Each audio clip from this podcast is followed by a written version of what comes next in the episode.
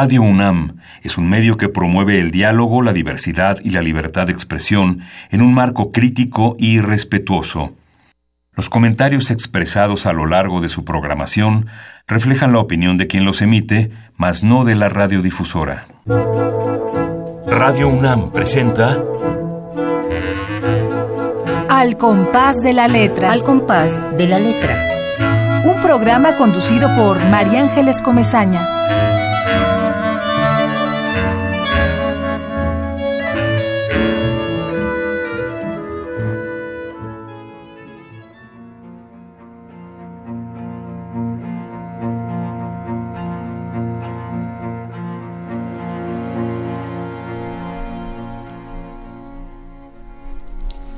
Puedo por fin ahora postergar muchas cosas, andar por la ancha vía de una canción desnuda y sin zapatos, decir esta es mi vida y tomarla a mi paso. Es más, decir este es mi paso y no es el de cualquiera. Yo, que sentí siempre que no tenía un lugar, ahora por fin metiendo a no hacer nada en esta habitación abierta a la terraza, Cuánto tiempo para llegar aquí pese a que siempre he estado. El pájaro del pánico me tenía enjaulada junto a él y me tragué la llave. Fue con palabras, buscando en el pasado, a ciegas totalmente, que la abrí y tú estabas ahí y no me daba cuenta. Fuiste paciente, esperaste a que me despertara.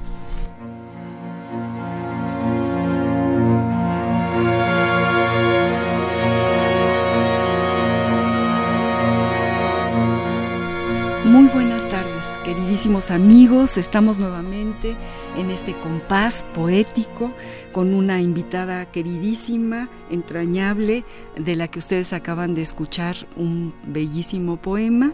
Eh, estamos con Alicia García Bergua. Muy felices, Alicia, de que estés aquí con nosotros. yo también estoy ¿Eh? contenta de estar aquí. de por sí nos acercan muchas cosas, pero la poesía es una llave que nos acerca más, hablando de picaportes y de llaves. Para todos aquellos que nos escuchan, bueno, los saludo, saludo a Esther Valdés, que seguramente nos estará escuchando, saludo a Fernando Rebollo, que siempre prende el radio a estas horas, desde Jalapa, Veracruz, y a todos aquellos que nos están escuchando, muchas gracias por estar con nosotros. Les recordamos que los teléfonos en cabina son el 5523 5412 5523 7682 o Facebook Radio UNAM, Twitter arroba Radio UNAM. Nos encanta que se comuniquen con nosotros, que se comuniquen con esta gran escritora, divulgadora de la ciencia, que es Alicia García Bergua. Y antes de dar comienzo del todo, para que ustedes sepan eh, la trayectoria de esta espléndida invitada de la tarde de hoy, voy a leer algunas líneas de su, de su semblanza. Alicia García Bergua nace en la Ciudad de México, es poeta, ensayista y traductora. Estudió filosofía en la Facultad de Filosofía y Letras de la UNAM. Ha trabajado en la revista Naturaleza, de la que fue jefa de redacción, y en el Centro de Comunicación de la Ciencia de la Universidad de la UNAM donde se formó para hacer divulgación científica con Luis Estrada. La divulgación científica, además de la poesía, es una de sus grandes pasiones. Editora en la primera etapa como revista del suplemento La Jornada Semanal, eh, fue coordinadora de publicaciones del Instituto Nacional Indigenista, del Noticiero Cultural del Canal 22, desde su comienzo editora de la revista Este País y asistente editorial de Scientific American México. Eh, México, de bueno, tenemos aquí las fechas, pero sobre todo decir que fue asistente editorial de esta gran revista. Tradujo el manuscrito de 1842 y el ensayo de 1844 de Charles Darwin, previos al origen de las especies para una edición comentada y prologada por Carlos López Beltrán, publicada también por la UNAM y por la editorial española Cascada. Durante 2009 y 2010 se desempeñó como tallerista en la SOGEM y en la Universidad del Claustro de Sor Juana. Actualmente es asesora y hace trabajos de asistente editorial para la revista Cómo ves y es una de las coordinadoras del taller en línea y presencial de escritura creativa en divulgación científica Cienciorama. Luego decimos este, www para todos aquellos, de una vez se los decimos, que quieran ver este sitio de internet www.cienciorama.unam.mx. Escribió junto con Antonio Serrano dos obras de teatro que fueron puestas a escena, A Destiempo y Doble Cara. Y también escribió el guion de la película En el aire de Juan Carlos Yaca. Ha sido becaria del FONCA y también miembros del, del CENCA, FONCA, CENCA, del Sistema Nacional de, Creadores. de, Creadores. Fue escritora residente en el castillo de Civitella, en la provincia de Perugia, en Italia, como becaria de la Fundación Civitella Ranieri y bueno, este, esta mujer con esta trayectoria, aquí en esta semblanza eh, no aparecen sus múltiples publicaciones, pero ahora ella está aquí para contarnos ¿no? de, toda la obra poética que ha realizado, que es muy vasta. Yo tengo aquí un libro reciente, ¿verdad, eh, Alicia? Que se llama Ser y Seguir Siendo, de este libro y de otros muchos vamos a, a leer eh, su poesía. Gracias por estar aquí, Alicia querida. Y, bueno, cuéntanos, cuéntanos de este libro y cuéntanos de, los libros anteriores a este. Bueno, eh, llevo muchos años escribiendo poesía y curiosamente esto, yo empecé a escribir poesía a la par que empecé a hacer divulgación científica con Luis Estrada, cuando trabajábamos Carlos López Beltrán, el poeta que es también investigador de la UNAM, estoy yo en el Centro de Comunicación de la Ciencia. Esto nos hicimos muy muy amigos en aquel entonces y, y él escribía poesía y yo también y éramos principiantes y estábamos como como en haciendo ambas cosas.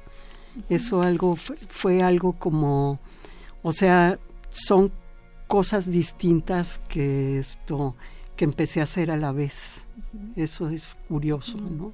Es curioso, pero además son a, veces fuente la una de la otra. ¿No? Yo, aunque, aunque parezca que la divulgación científica o la ciencia esté muy alejada de los caminos de la poesía, yo pienso que tienen mucho que ver. Yo eh, creo que en la poesía hay también una Sí, sí. En la poesía hay un hay un hay un afán de conocimiento. Claro que sí. seguimos, seguimos hablando de hay cosas técnicas aquí que nos están pidiendo que, arreglemos, pero claro, hay un afán de conocimiento. La poesía no es nada más así la inspiración que ya llegó y, y, se acabó. No, y yo creo que lo que nos mueve a muchos escribir poesía y bueno, en mi caso siempre ha sido también una gran curiosidad, una gran curiosidad de, de, esto, de conocer como, como diversos aspectos de mi vida y de la vida de los otros. O sea, yo creo que, que la, la, la poesía es como una gran, es, es una gran conversación con muchos otros. Qué bueno que pones esa palabra sobre la mesa y sobre las ondas gercianas que tenemos aquí delante, porque como todos ustedes saben, queridos amigos, eh, cada invitado que llega a esta mesa, a esta hora, en el, al compás de la letra, decide eh, una ruta, la ruta de una palabra. Y, y, la ruta que eligió Alicia García Bergua es la de conversar. Sí, porque parte parte de, o sea, mi impulso siempre, siempre el motor de mi poesía y el motor de, muchas cosas que hago ha sido la posibilidad de conversar con muchísima gente, de conversar y de y, y, de y de conversar y estar en compañía de, de otros, ¿no? Y yo creo que mi poesía tiene mucho de esa conversación que yo inicié, por ejemplo, que en aquel entonces yo me llevaba mucho con, con Francisco Segovia, con el poeta Francisco Segovia, con quien yo conversaba mucho, con Carlos López Beltrán, con Luis Estrada, el, fundador de la divulgación científica, esto con mi amiga Carmen Silva, que es filósofa, esto toda mi poesía de alguna manera es como una conversación. Es una conversación con muchas gentes y una conversación de la que fue parte también la divulgación científica. Porque parte de, de la maravilla que fue aprender a, escribir sobre ciencia con Luis fue de alguna manera fue esta conversación continua sobre muy diversas sobre muy diversos temas ¿no?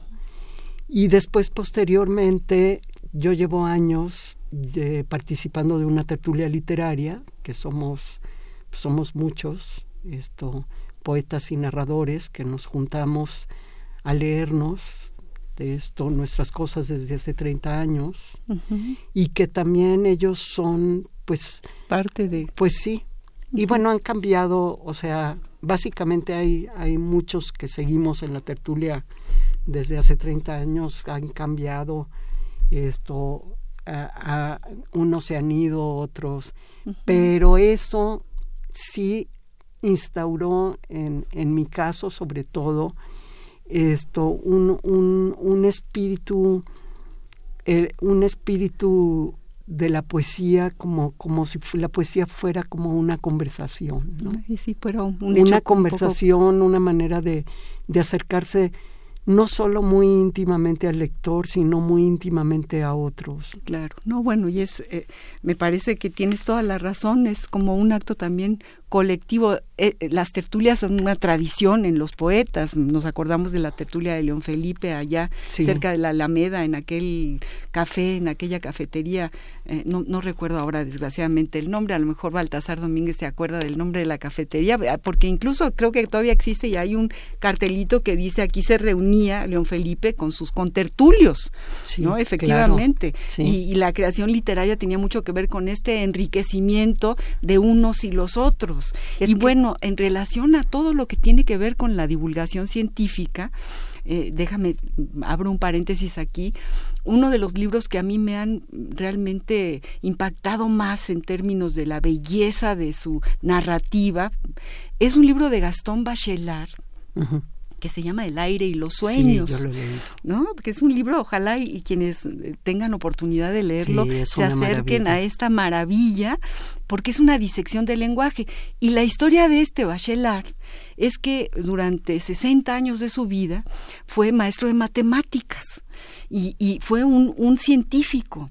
Y él dice, él declara en algún momento de su vida a esa edad que empezó realmente a, a tener una, una investigación propia y a descubrir cosas importantes eh, desde el punto de vista científico porque se acercó a la poesía.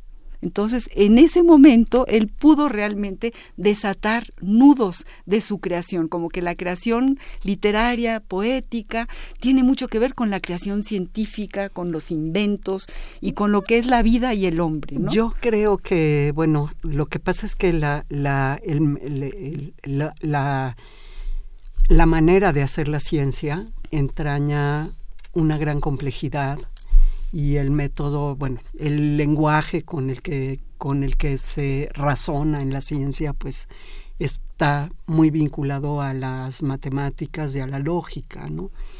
Pero la divulgación científica tiene esto pone a los científicos también en el terreno ya no tan seguro del, del lenguaje ordinario y allí yo creo que hay que hacer un gran trabajo, un gran trabajo en el que sí entramos gente como yo, ¿no?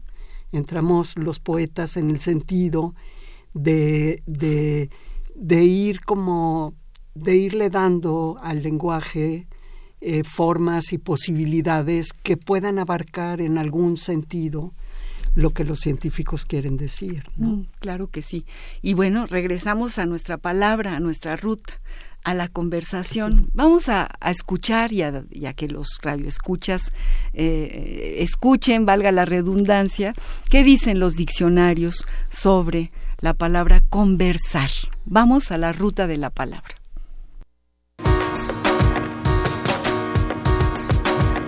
La ruta de la palabra.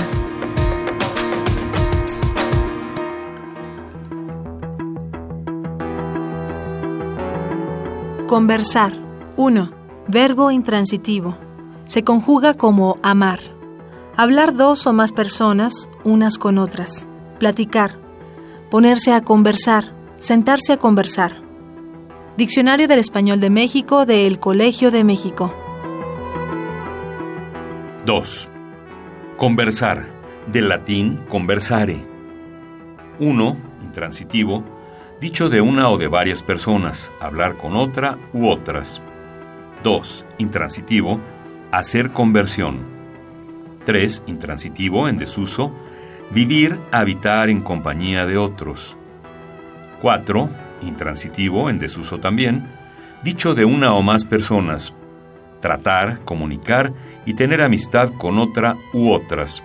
5. Transitivo, narrar. Diccionario de la Real Academia de la Lengua Española. 3. Conversar.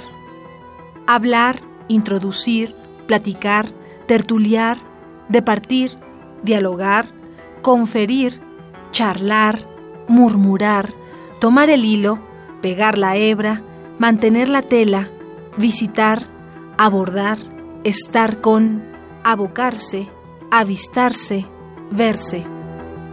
Diccionario ideológico de la lengua española de Julio Casares.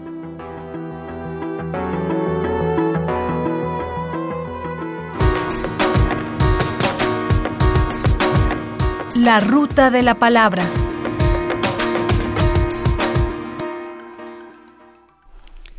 Queridos amigos, estamos en este programa dedicado a los poetas, a la poesía, platicando, conversando con la poeta Alicia García Bergua, que está aquí con nosotros.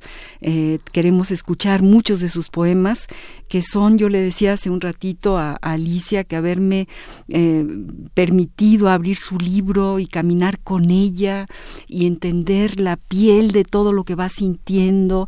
Eh, ella en su libro nos va llevando primero a las calles que, eh, que, generalmente camina, eh, nos, nos habla de quienes la acompañan, nos, ella habla de que la, de, la conversación eh, en la contertuliedad, ¿no? con todos sus amigos, pero ella también, también conversa con los árboles, con las bancas de un parque, con el cielo, con la nube, con muchas nubes, esa es parte como de su materia, ¿no? Habla con su pensamiento, habla consigo misma, conversa consigo misma. Es interesante, ¿no, Alicia? Lo que dice Casares en la parte analógica de la palabra conversar, ¿no? Toda la eh, podemos resignificar, eh, eh, hablar, introducir, platicar, tertuliar, departir, dialogar, conferir, charlar, tomar el hilo, pegar la hebra, todo eso, todo eso tiene que ver con conversar. Sí. ¿Qué te parece, sí, Alicia? Pues lo que pasa es que yo creo que, bueno, vivimos eh, ahora en un mundo en el que es muy necesaria la conversación y yo sí creo que, que entre las conversaciones por excelencia que uno puede tener está la literatura y sobre todo la poesía. ¿no? Y yo creo que detrás de este espíritu, bueno, en, en, en mis poemas está, está este espíritu de, de, de, sí, de dialogar con, como tú dices, con esto, no solo con las no, no solo con las personas allegadas, sino con mi mundo, con, con mi mundo cercano, ¿no? Y yo creo que ahora esto es muy necesario. Es muy necesario tener como tener conversaciones, tener diálogos con todo, tener una relación esto más cálida, más de palabras, más de creatividad con todo lo que nos rodea. ¿no? Y como que esa palabra también nos, nos lleva a tomarse el tiempo de hablar con el otro, tuve una conversación, quiere decir que estuve un tiempo con alguien, ¿no? Dedicándoselo a alguien. Me, salí de mi rutina, de mi celular, de mi máquina y me fui a conversar. Es como un alivio, como abrir una ventana. Sí. Léenos algún poema y cuéntanos de qué libro, de cuál de los libros. Bueno, les voy a leer, primero les voy a leer un poema de, de mi libro Tramas, que publiqué en, en 2007 que habla, bueno, habla de muchas cuestiones familiares, es un cada cada uno de mis libros tiene como diferentes temas, ¿no? Esto y estos últimos estos últimos abordan además del duelo esto que que padecí mucho estos años últimos pues abordan este libro salió como en el 2000 en el 2007 creo que salió esto cuando murió Carlos claro. mi, mi marido y esto y abordan pero abordan también esto la familia las relaciones con la familia. Y bueno les voy a leer un poema que se llama el catalán que esto que no lo voy a leer porque soy independentista ni mucho menos, sino porque bueno, porque era la lengua que hablaban mi papá y mi abuela. Y bueno, y para mí fue un siempre ha sido aunque lo, lo perdí, lo dejé de hablar porque lo entendía muy bien de niña, pero es una es una lengua que está allí subyaciendo en todo lo que hago. El catalán. En mi infancia mis padres lo fueron desgastando. Solo lo usaban para andar por casa. Mi abuela, en cambio, vivía todo el día apoyada en su lengua. Su catalán también crecía allí, en ese suelo árido donde tuve dos nombres, aquel con que mis padres me llamaron y el de mi yo silvestre y marginal en boca de mi abuela. Ya no tengo ese idioma ni ese nombre, solo el recuerdo del clima agreste en que mi abuela hablaba. Había un ruido excesivo que me impedía saber lo que mis padres callaban al perderlo, pero yo aún escucho su música huidiza, me da lo necesario para ir tanteando entre la oscuridad. No puedo conformarme como lo hacía mi abuela, imaginando que las palabras surgen solo para dar forma al pensamiento necesito que me hagan tropezar, que me fije en que no puedo ver así de golpe y me obliguen a estar, a detenerme. Ah, qué bello poema. Sí, bueno, y precisamente habla de eso, ¿no? De esta necesidad de tratar el lenguaje con detenimiento.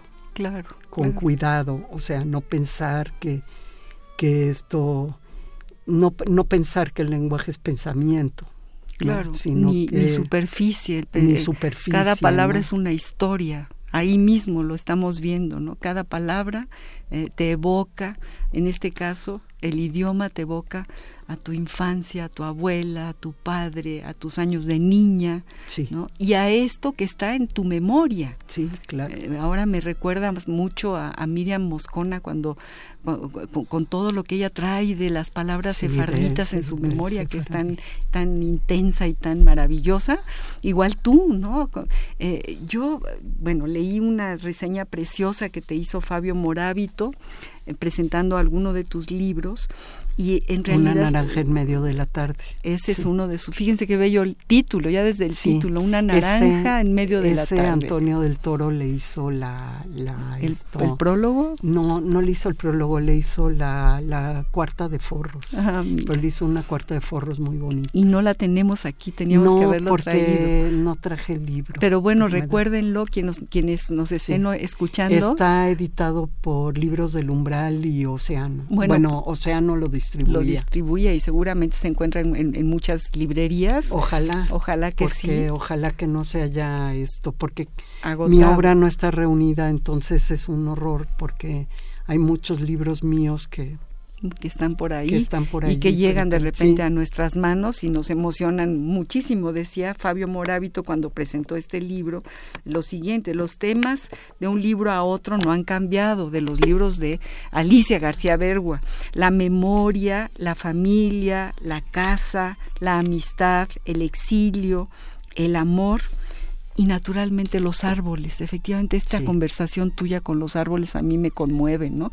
Esta eh, manera de que de repente se vuelven torcidos, pero, pero nos dan, eh, nos han dado el ejemplo de, ser erguidos, de levantar los brazos, de tener ramas, ¿no? E, esta que tiene mucho que ver también con la divulgación científica, ¿no, Alicia? Sí. Y, ese amor tuyo por los árboles, esa, esa manera de acercarte por los árboles y por tu paseo cotidiano con con, tu animal doméstico, con tu perro, que adoras, ¿no? Y que también es todo un lenguaje en tu poesía. Nos llevas con tu perro ahí a subirnos al, a las bancas y bueno, las bancas para ti en tus poesías. Es, que verdaderamente, ahorita vamos a leer algún poema sobre las, las bancas, lo que significa la banca en un parque y todo lo que se deposita en esa banca y todo lo que Alicia García Bergua deposita en las palabras cuando se refiere a, a, este, a esta maravilla que es una banca, ¿no? Sí.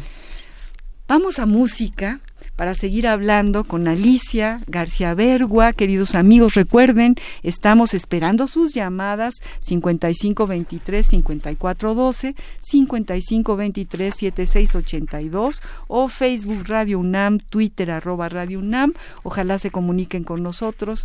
Todo lo que tengan que preguntarle a Alicia García Bergua ahorita, en este momento, es la oportunidad. Vamos a música y seguimos al compás de la letra apenas hace algún tiempo, tan poco tiempo que casi no ha sido verdad.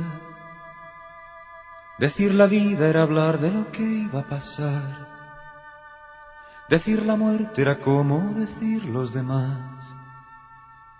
Lo que tuviera que ocurrir era un planeta lejos de aquí, tan lejos como ese Dios que nos creó y se marchó.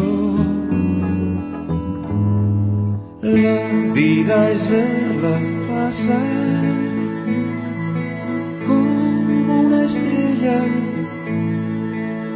como una estrella fugaz,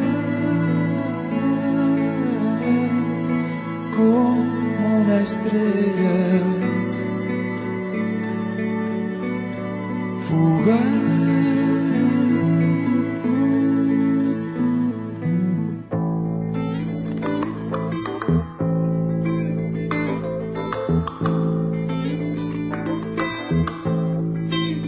Llegando siempre a deshora, tan tarde que cuando llega ya se consumió. La vida es una mirada clavada en el sol, un rayo que se desplaza del odio al amor, ceniza que quedó al arder. Ese momento que ya se fue, solo un recuerdo es al fin lo que llamamos vivir. La vida es verla pasar como una estrella, como una estrella fugaz, como una estrella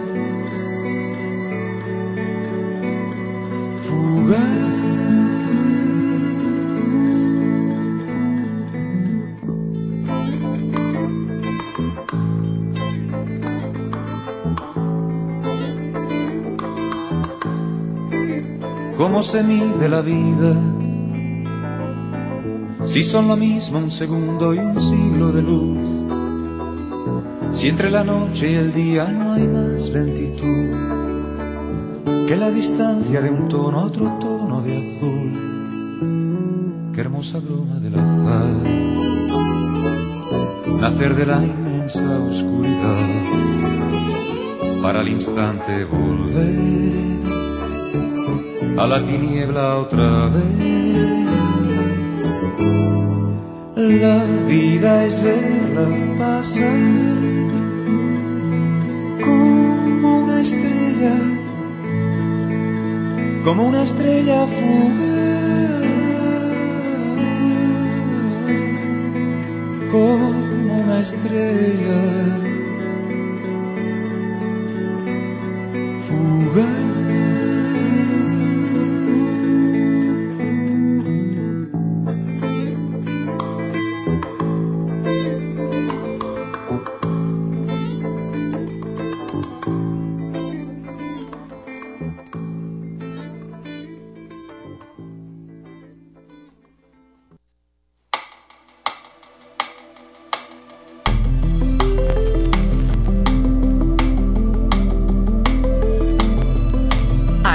de la letra.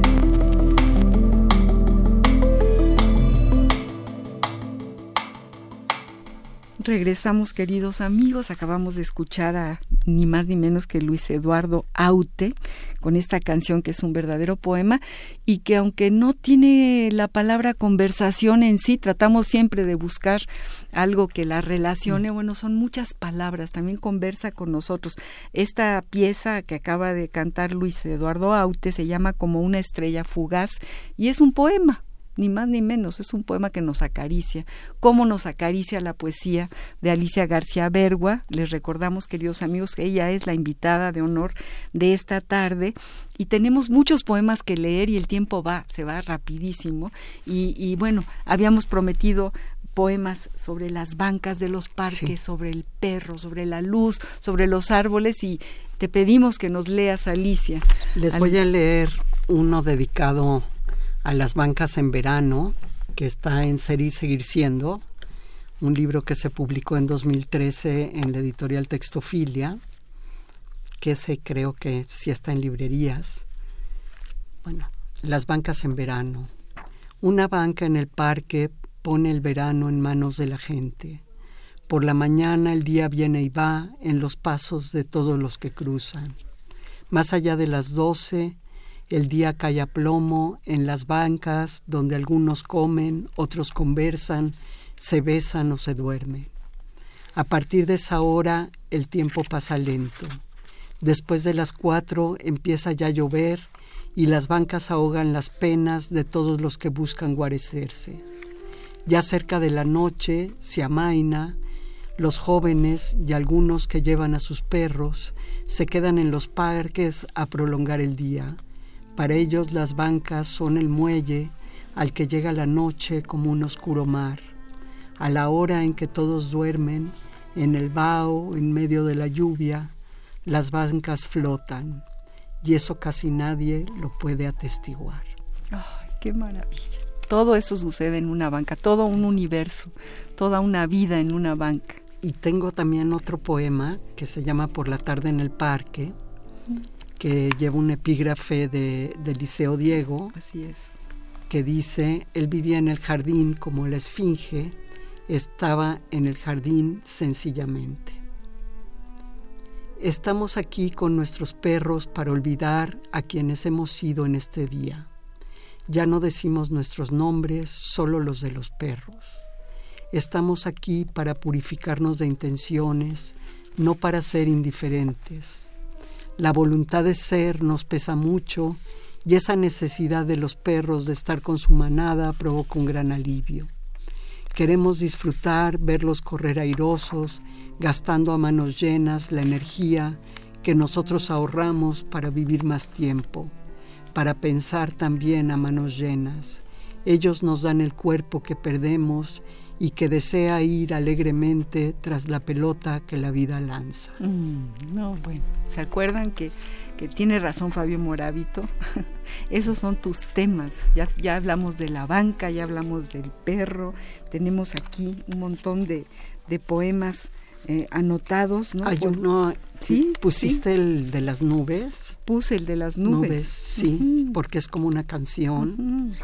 Que además me pareció eh, como sentí el aire de León Felipe hablando de León Felipe en este en estas rimas no que sí, sí. sí, sí, eso fue fue fue estando en Italia en, en, el castillo de Chivitella esto en realidad en realidad fueron dos cosas. Estaba yo tratando de ayudar a un amigo compositor a Mateo Barreiro hacer como, porque me pidió como una especie de estribillo para que él necesitaba para escribir algo, ¿no?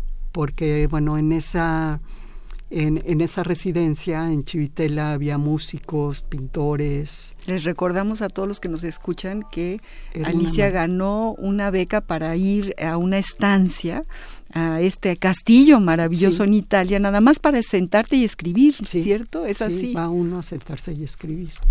Y entonces, bueno, esto viendo las, las nubes desde mi ventana, se me ocurrió esta canción.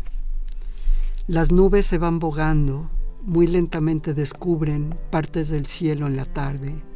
Las miro por mi ventana y pienso que se dirigen a alguna parte con sus jirones muy blancos, atravesando los aires, como barcos de vapor que van flotando incansables sobre los campos. Las nubes se van bogando, se va el sol, se va la tarde, la noche me hace olvidar esos jirones tan blancos como si ya fuera otra la que mirara esos aires. Las nubes no volverán, serán otras las que vengan en otra tarde a bogar, otras, las nubes y yo, seremos en esas tardes en que yo ya no las mire avanzar por estos aires. Ah, sí, es muy bonito. En, en, mi poesía hay mucha esta sensación de que esta sensación de que uno no es el mismo todo el tiempo, de que en realidad lo que hace la poesía es como tomar una especie de registro de lo que uno va haciendo. Así es. En diferentes momentos, ¿no?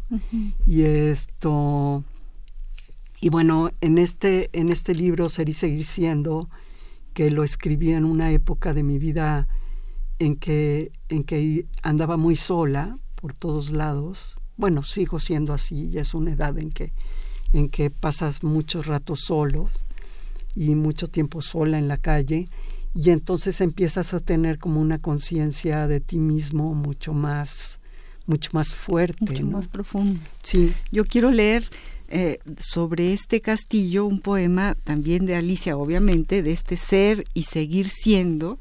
Fíjense, esto, esto hizo Alicia en aquel castillo y así nos lo cuenta, nos lo escribe. Me levanto con sol después de muchas horas y salgo a recorrer el territorio.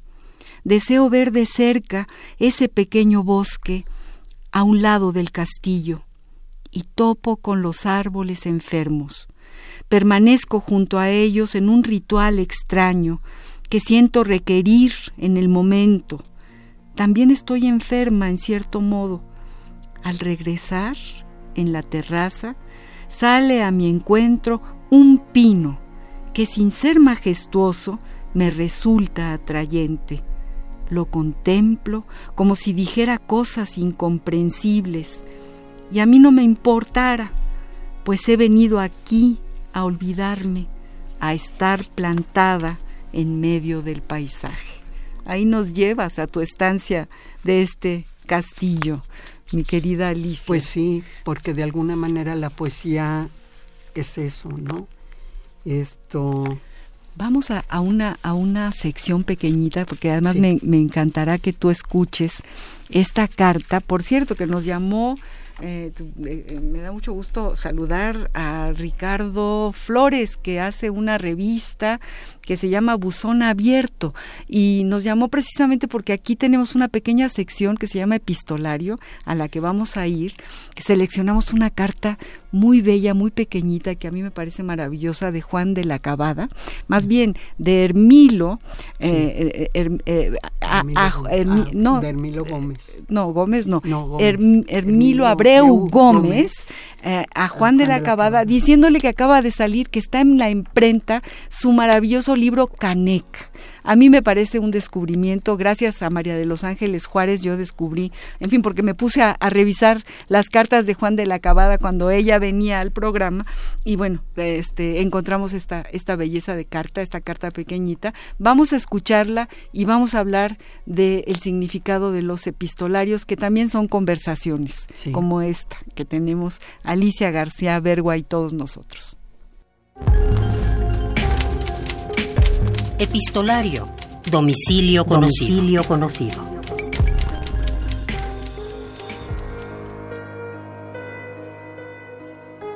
Carta de Hermilo Abreu Gómez a Juan de la Cabada.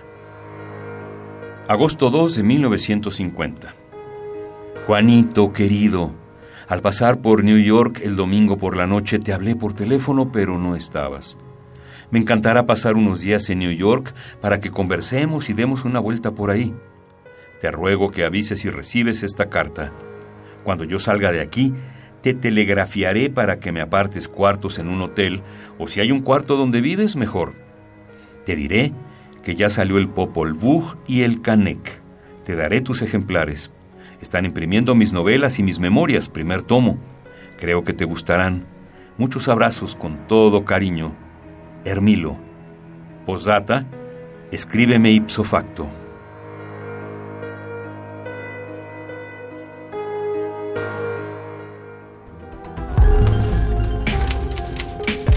Epistolario. Domicilio conocido. Domicilio conocido.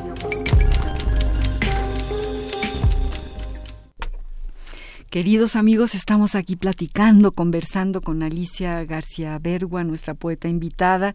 Estamos justo en la ruta de la palabra conversación eh, y haciéndolo. Y acabamos de escuchar esta carta y yo te pregunto, Alicia querida, ¿todavía escribes alguna carta? ¿Cierras el sobre? Compras ah, el no, timbre, no, no, no esperas, bueno, lo hiciste, esperaste al cartero, eh, forman las cartas parte de tu repertorio, de tu sí, vida, han formado guardas, parte, guardas alguna. Sí, sí, bueno, hubo una época en que Carlos López Beltrán, Pedro Serrano y Francisco Segovia estaban en Inglaterra y yo, bueno, que tenía siempre he tenido mucha amistad con ellos, pero en ese entonces teníamos una amistad muy intensa, un diálogo muy intenso. Nos escribíamos muchísimo, nos escribíamos esto todo el tiempo y mm. aún guardo las cartas. Ah, y estuvimos el, el, año pasado fui con Carlos a la presentación, estuvimos presentando en Inglaterra un, una antología una antología esto de poesía de poesía latinoamericana que hizo Richard Wynne que se llama que es un poeta galés que que se llama The Other Tiger el otro, tigre, esto por el poema de Borges. Y esto y bueno y Carlos y yo estuvimos pues rememorando toda una época de conversaciones y cartas y esto porque él había estado en Cambridge y viviendo allá y yo en México. En fin, es que sí las cartas son son siguen y yo creo que no hemos no hemos perdido porque bueno, esto el email pues es una carta. está obligando a las personas todo el tiempo a escribirse cartas. Claro y esto casi todas las redes sociales están obligando a la gente como a, a, a, desarrollar sus habilidades no solo narrativas sino de diálogo no total de conversación. De conversación o sea hay mucha gente que que, que, que sienten que algo se ha perdido y yo a veces pienso que que a lo mejor sí se ha perdido la calidez, el contacto físico necesario para esto, que por ejemplo en el taller de Cienciorama, parte de la característica que, que nosotros le imprimimos al taller de Cienciorama era que es un taller que se imparte, bueno, que, que mucho del trabajo se hace virtualmente, se hace en línea, pero nos reunimos cada 15 días a platicar. Y entonces es fascinante porque van investigadores, esto, jóvenes estudiantes e investigadores de diversas áreas a contar lo que hacen. y a contar lo que están leyendo y a contar lo que saben y a dialogar entre ellos. Y, y allí se crea como un ambiente que yo creo que, que en México es muy necesario para la cultura, para todo tipo de cultura, ¿no? Tanto para la cultura literaria, para la cultura política, para la cultura científica, y que esto, y es algo que, o sea, la conversación, la conversación y el diálogo siempre han estado en, en mi poesía, pero, pero han estado como una gran necesidad en mi vida. O sea, porque siento que en México la necesitamos. Necesitamos hablarnos unos Necesitamos hablar mucho entre nosotros. Así es. Esto, este país necesita unir fuerzas y esto y parte de las cosas que vamos a lograr volver a regenerar es es hablando, conversando, ¿no? Y esto, yo sé que, que hay muchas cuestiones en el ambiente que, que esto, que obstaculizan esta conversación. Hay mucho ruido. Hay mucho ruido, pero, y hay censura y hay toda una serie de problemas pero yo sí creo que los que escribimos y los que hacemos como ciertas cuestiones educativas tenemos que esto que promover esta conversación. ¿no? Por supuesto que sí. Bueno, esta conversación eh, debe de, abrir horizontes, ¿no? Y, además es muy necesaria. Ah, eh, hablábamos ahora que después del, del terremoto que todavía existe, que todavía está la gente en la calle, que, la, que, todavía están ahí los escombros diciéndonos cómo se mueve la tierra y cómo se nos mueve el piso, ¿no? Eh, ahora más que nunca es los puentes de comunicación a partir de la palabra son son ventanas de entendimiento urgentes, urgentes. y la gente siente mucho alivio si puede simple y sencillamente hablar. Claro, Yo últimamente, cada vez que salgo a la calle con el perro, el perro es muy buen pretexto para hablar. Y esto, pero mucha gente en estos días que, que está, la gente te, te, detiene y te habla, porque la gente necesita hablar. Sí, sí, sí, nos dio uh, inmediatamente, bueno, desde el momento en el que se vivió este episodio tan difícil y tan terrible, eh, donde tú estuvieras, mirabas los ojos de alguien y le decía, le dabas una palabra y, recibías otra, porque era es algo muy muy importante. Es que yo creo, yo creo que esa eso es lo que de alguna manera sí da la poesía y esto y otras actividades humanas y es lo que tenemos que fomentar. y es importante que se lea la poesía, que se escriba, que nadie tenga miedo, que, que se escriban muchas de las cosas que uno va sintiendo desde adentro, ¿no? Es una, una especie de, de necesidad de aprenderte a ti misma, de saber quién eres y cómo puedes expresar lo que tienes adentro. Les cuento, amigos, que tenemos regalos el día de hoy, ya se los habíamos prometido desde de que tú junto con Antonio del Toro, Alicia y junto con Francisco Pérez Arce y Eduardo Hurtado vinieron al programa justo el jueves siguiente al, al terremoto eh, y eh, Francisco Pérez Arce trajo libros para regalar. Lo que pasa que con el terremoto todo se cambió y se desordenó en Radio UNAM, no se pudo tener, digamos, el, la logística para entregar los libros, pero ahora ya mi, productor, Baltasar Domínguez, nos dice que ya se puede decir que tenemos dos libros magníficos de Francisco Pérez Arce, este narrador que yo creo que es uno de los mejores escritores de nuestra generación, Alicia, yo lo, lo digo, yo para mí su, su narrativa, sus libros han sido siempre entrañables, y bueno, justamente es un libro que se llama Septiembre y que habla del terremoto del 85, o sea que es una es un retrato de lo que está pasando en este momento y yo creo que es importante que lo leamos todos los que los que queremos entender un poco, ¿no? qué sucede, cuál es el fenómeno social en un país como el nuestro, en un momento como el nuestro después de lo que sucedió. Y es, muy importante tener el precedente. Claro, claro que sí del, hay, 85. Hay, un, hay, un, hay un ensayo de Carlos López Beltrán. Esto, lo que pasa es que ahora no, no tengo el libro, esto, pero a lo mejor lo encuentran en las redes sociales, que se llama Calle Gardenias o algo así, que es su experiencia del en el 85. Fíjate. Que es, no, no, es una experiencia verdaderamente dantesca, excelentemente escrita. pues Yo les recomiendo, bueno, a todos los que lo puedan buscar. En, que lo encuentren y que lo lean. y que lo lean, porque, es un... Porque yo sí creo que es importante no, no perder la memoria. No perder la memoria.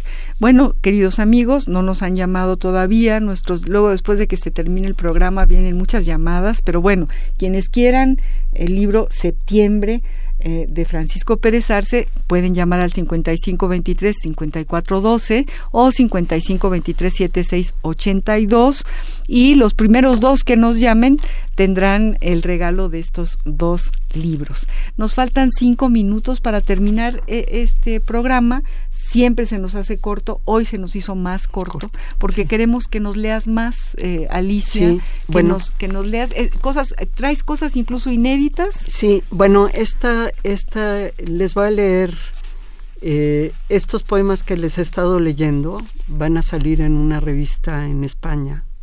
No están. ¿Qué se llama cómo? Sibila. Sibila. Que no está, no está esto.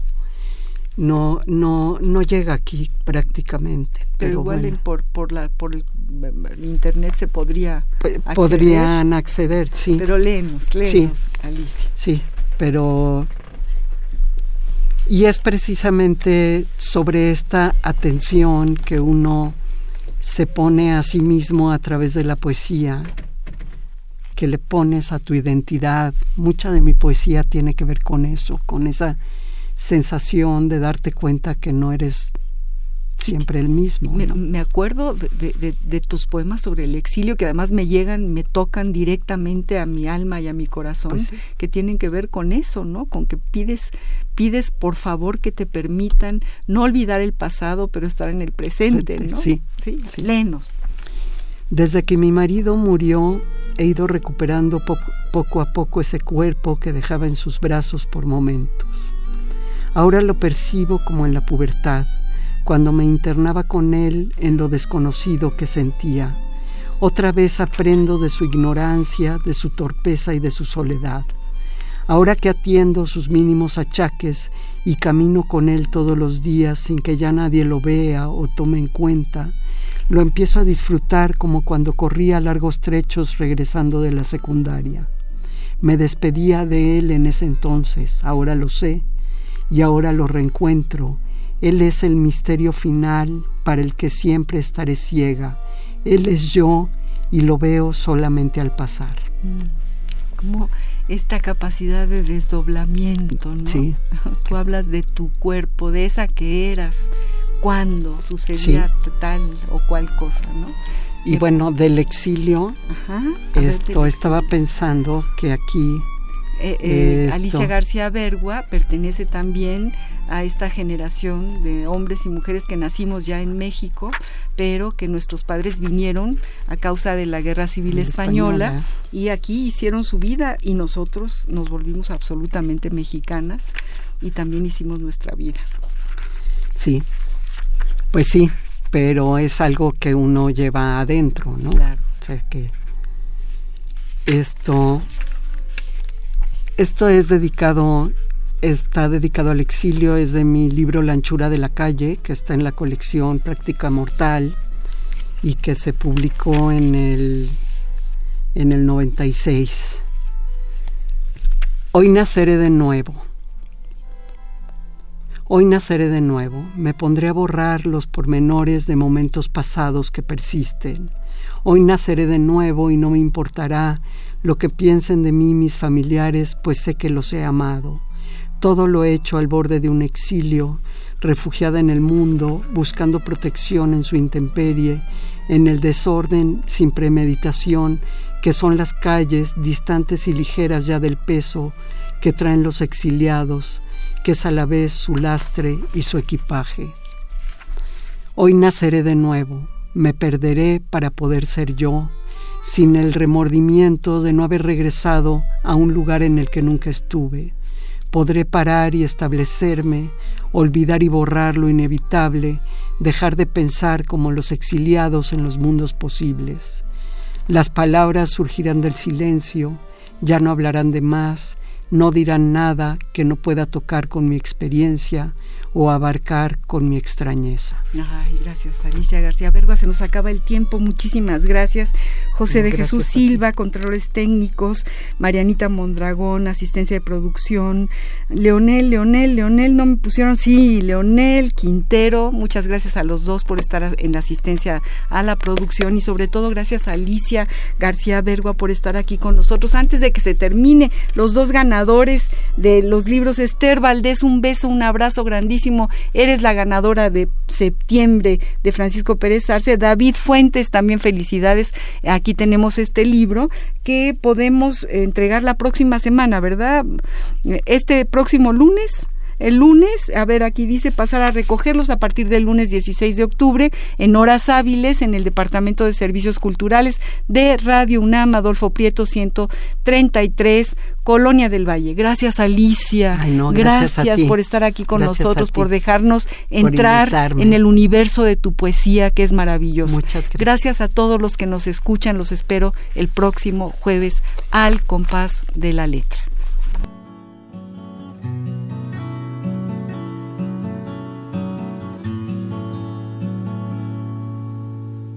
Volviera a nacer, si empezara de nuevo, volvería a buscarte en mi nave del tiempo.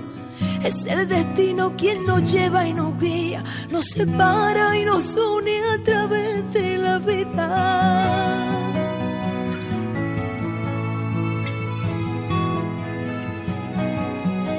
Nos dijimos adiós, pasaron los años Volvimos a vernos una noche de sábado, otro país, otra ciudad y otra vida, pero la misma mirada felina. A veces te mataría, otras en cambio